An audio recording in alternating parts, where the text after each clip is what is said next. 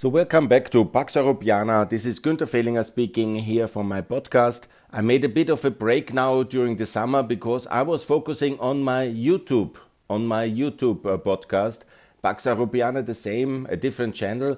I liked it very much in the summer and I hope it's interesting for you. I have now 975 uh, followers, 77 actually today and it would be very nice if you can subscribe to that because it is a very very nice um, podcast and i made um, a lot of videos now about all the current topics about uh, the liberation of ukraine the victory in ukraine and uh, bravo to the heroes who have now reconquered and reliberated such a big chunk of territory in the east of Ukraine. I made a lot of videos about um, the institutional success of the last months because the last months were probably the most successful of uh, the recent um, years because in the terms of institutional changes with Sweden and Finland being in NATO now with 20 countries having ratified already.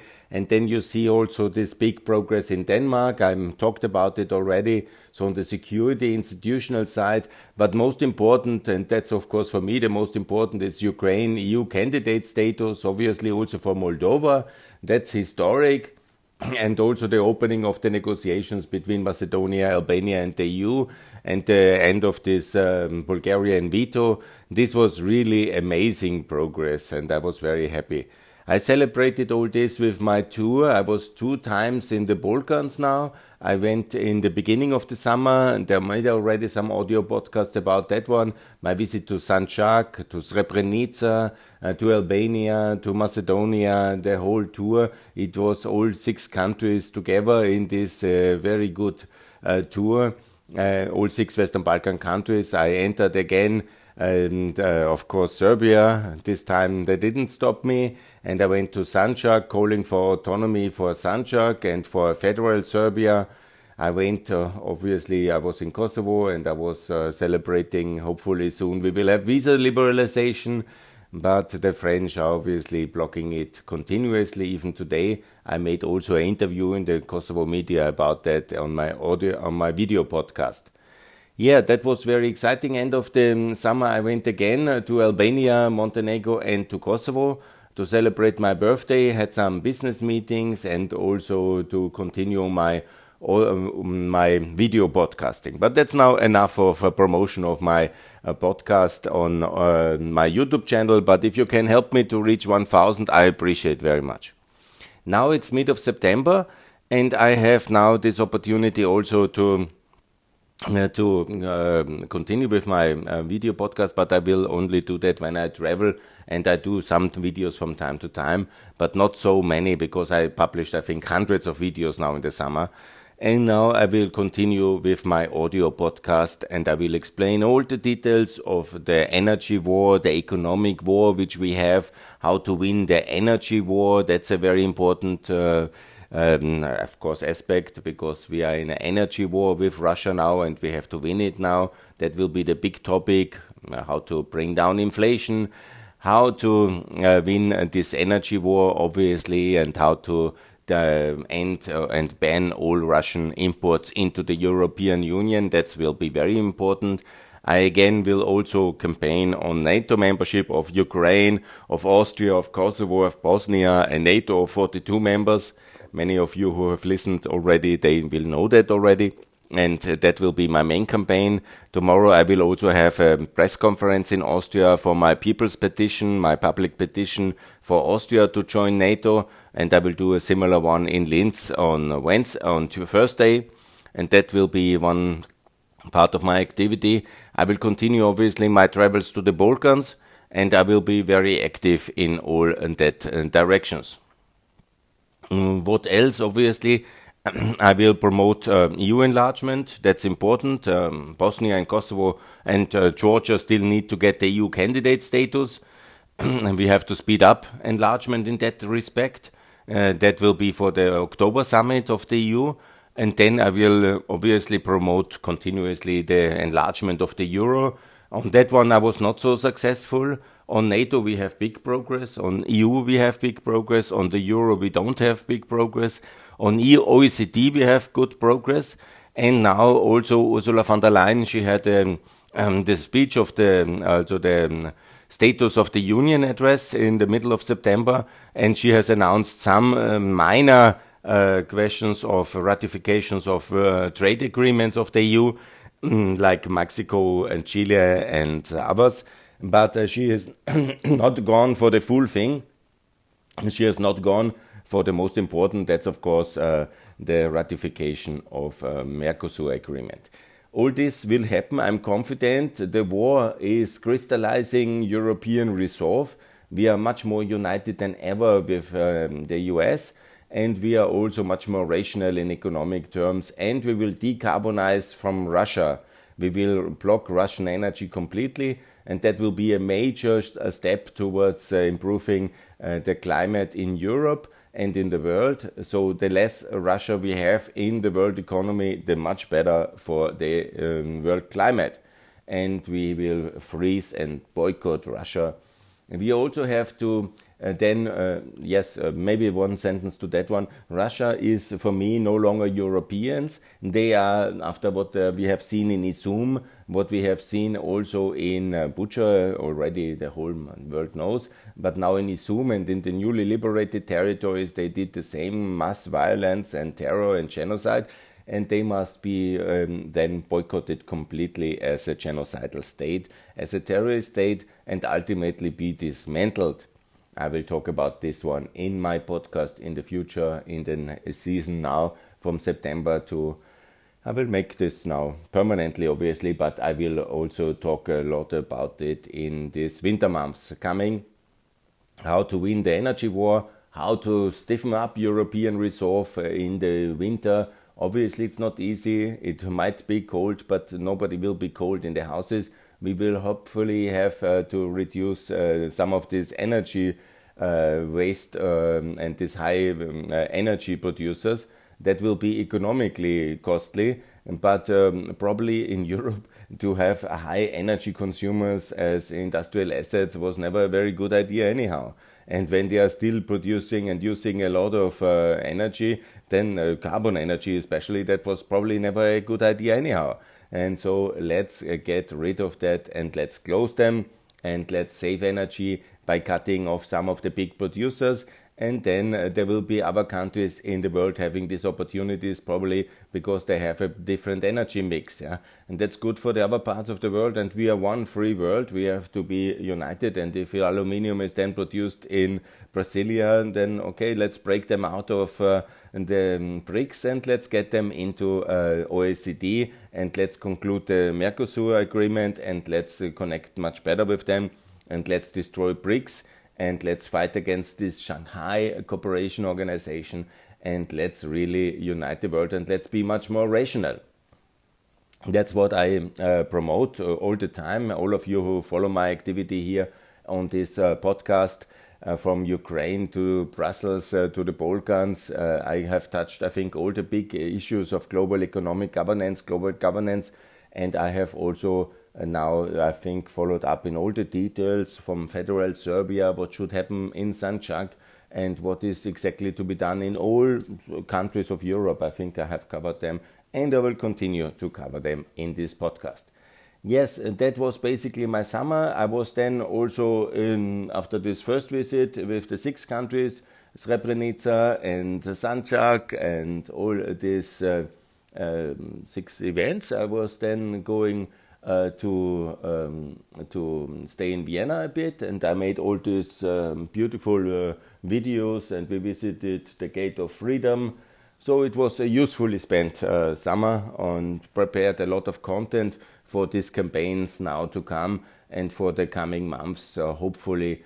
Of uh, massive progress in long overdue reforms which Europe should do and which I will advocate now on my Twitter feed, on my social media feed, also on Facebook. I'm less active on Facebook. I focus really with my political postings now on my YouTube and on here on this podcast and also on my Twitter feed, and that's what I'm doing.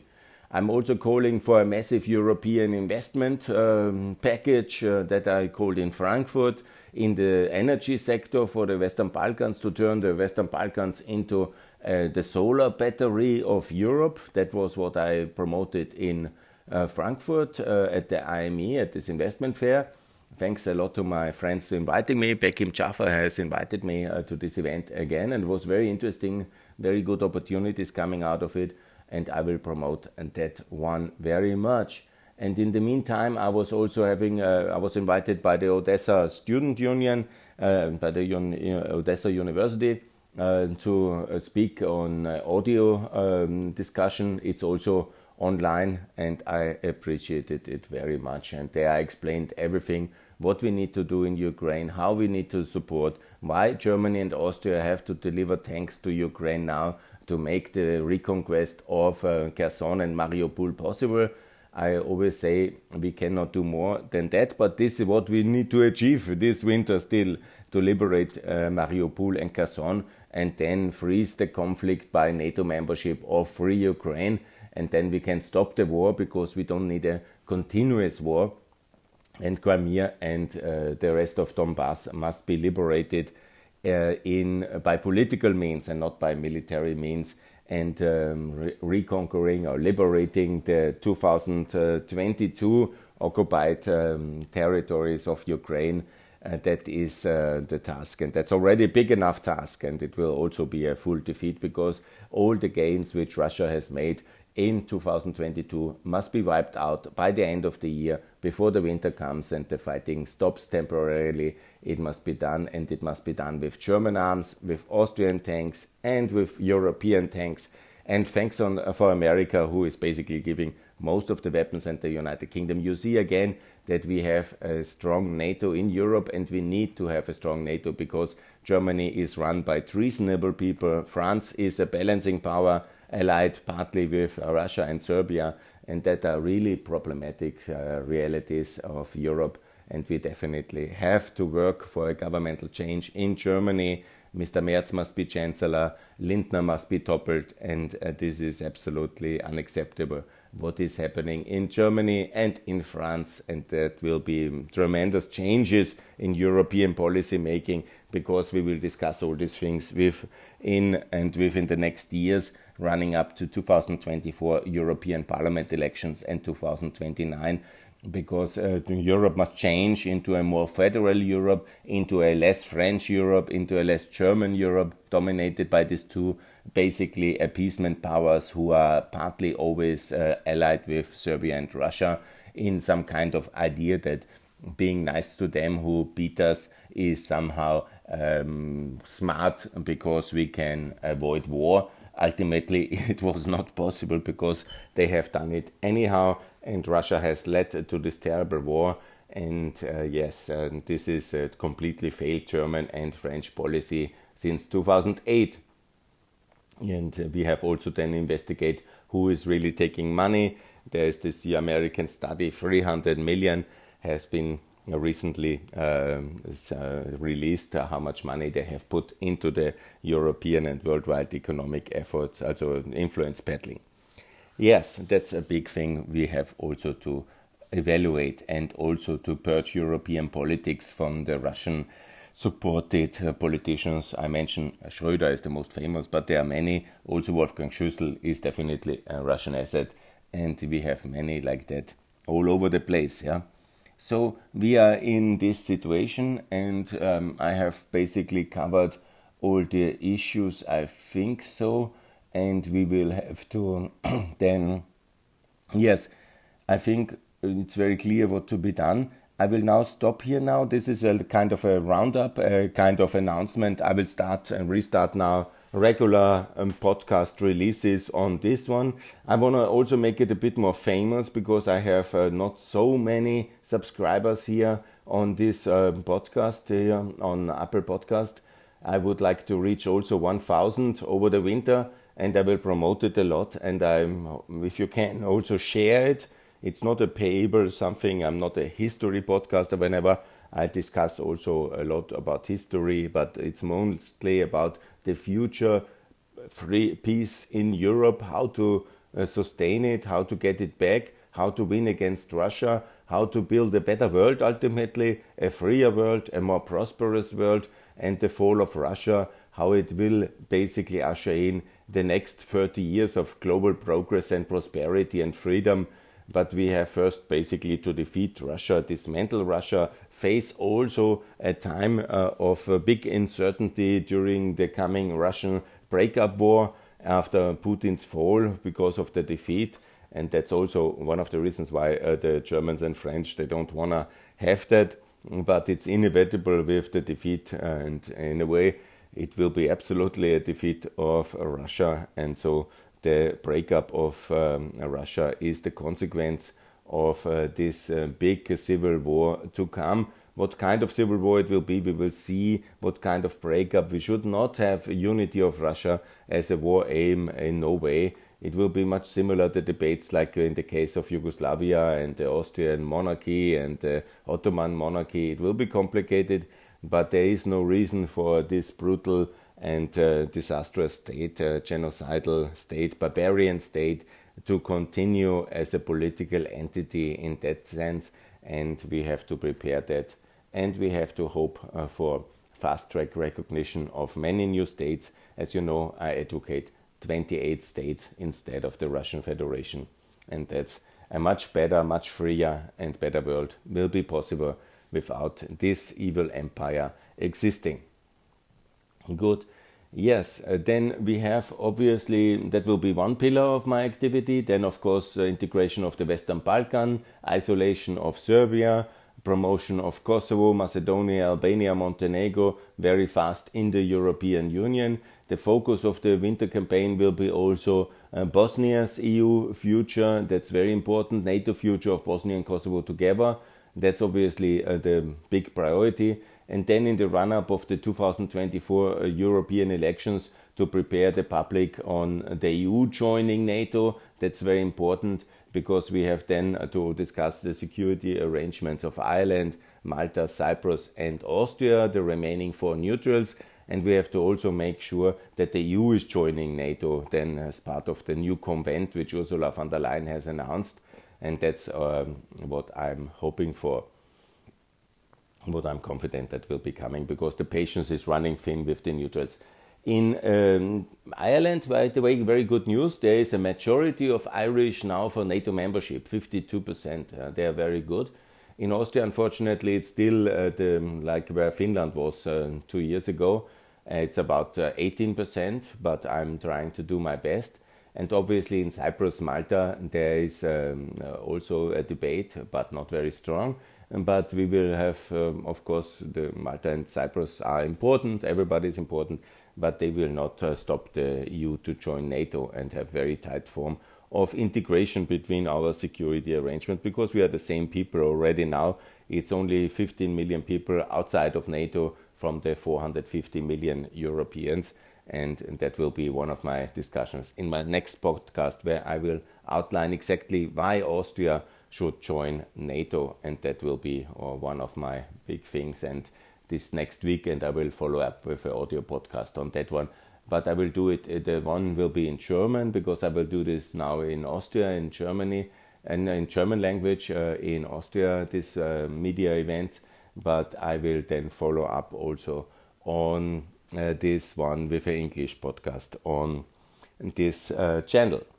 Good. Many more things to come. I promise you, I will be very active. And please, uh, what you can do to support this project, Peace in Europe, Pax Europiana, is uh, to share it on your social media feed, uh, to uh, also subscribe it on Apple Podcast and also to see a subscription button on my YouTube page. That would be all. I'm not asking for money for this. I'm just uh, providing this explanation and it's part of my campaigning uh, for a better, more united Europe, a Europe of 37 countries of the United Kingdom to return, hopefully united to the EU and uh, I'm actually opposing any separatism who is leading to leaving NATO, by the way. and everybody who wants to return has to first um, uh, adopt the euro and uh, make sure that they join, uh, they stay in NATO. And that's very important conditions uh, for anybody to return. By the way, Scotland and Ireland and everybody uh, who are Wales or whatever will be the future of the. And now let me also give my condolences to the Queen and the royal family. I'm not a royalist, but I'm very much, of course, uh, it's sad moment of passing. And uh, she is a very special personality, she was. And now I wish the, they say, long live the king. I don't uh, hope uh, for any disunity or major constitutional changes in the United Kingdom, but I'm obviously um, a Republican. I'm obviously also uh, for Europe. So, and I'm against uh, uh, the uh, separatism, but I'm for federalism. If the United Kingdom can turn itself into um, it's okay for me the monarchy to stay, but most important, the strong pillar of NATO to stay. That's absolutely important. So anybody on the left in Wales and Scotland and Ireland and Northern Ireland who wants to escape NATO or whatever left-wing agenda, that will be opposed by me 100% and by any freedom-loving person in the world, hopefully, and any reasonable person. But if they want to stay in NATO and there is no kind of internal compromise for more devolution, uh, then let's see. I'm open for that. But everybody has to understand in Scotland, Wales, and Northern Ireland I'm actually for a federation of these countries, then rejoining uh, the EU, but uh, no kind of half in, half out anymore. Everybody to adopt the euro before, and uh, without any kind of exemptionary kind of special deal for the, anybody to return. No, no, full EU compliance, euro included, and then back. Uh, nothing else than that. Yes, that I think was very clear. But I'm for the United Kingdom to return and also the United Kingdom to adopt the euro before joining, and that's the much better way to do it. Nevertheless, I'm quite optimistic that Liz Truss will be a good prime minister. She at least uh, will cut taxes. That's for me, obviously, as you know, very important. And let's see how she will actually manage uh, the coming economic crisis of the United Kingdom, which will be outside the EU and will be much more complicated than inside. Yes, maybe also some points about economics. I always love to say that the next initiative which I will do is opening the EU labor market for all Europeans, obviously permanently, and also to have a much more open trade and uh, labor market in Europe in generally. That's very important. That's very anti inflationary and enlarging the Eurozone faster and getting Ukraine in the euro as well. And the Balkans is, of course, also deflationary and anti inflationary, and that's very, very important. And that will be part of my campaign. Yeah, what else? Um, much more to come from Pax Europiana. Now, I would like to thank you very much. And I will keep you posted in the coming weeks and months. And please uh, subscribe to this channel, support me on YouTube uh, with that one, and also follow me on Twitter. I would be very happy about that. Thanks a lot, and more to come for peace in Europe. We will win this war with Russia, and we will succeed, and we will also prevail in all other issues. And what I'm saying here will materialize, and you will see it. Follow me on these issues, support them, and support a united, strong Europe allied with America in NATO and we will win all the authoritarian challenges and we will be around for the long term and, that will be very successful. And let's build this open, strong, united Europe. This is Pax Europiana. Let's enlarge our institutions and improve them and continue with the successful uh, project of European unification, uh, peacefully united by the EU and NATO. Thanks a lot. More to come from Pax Europiana. Bye.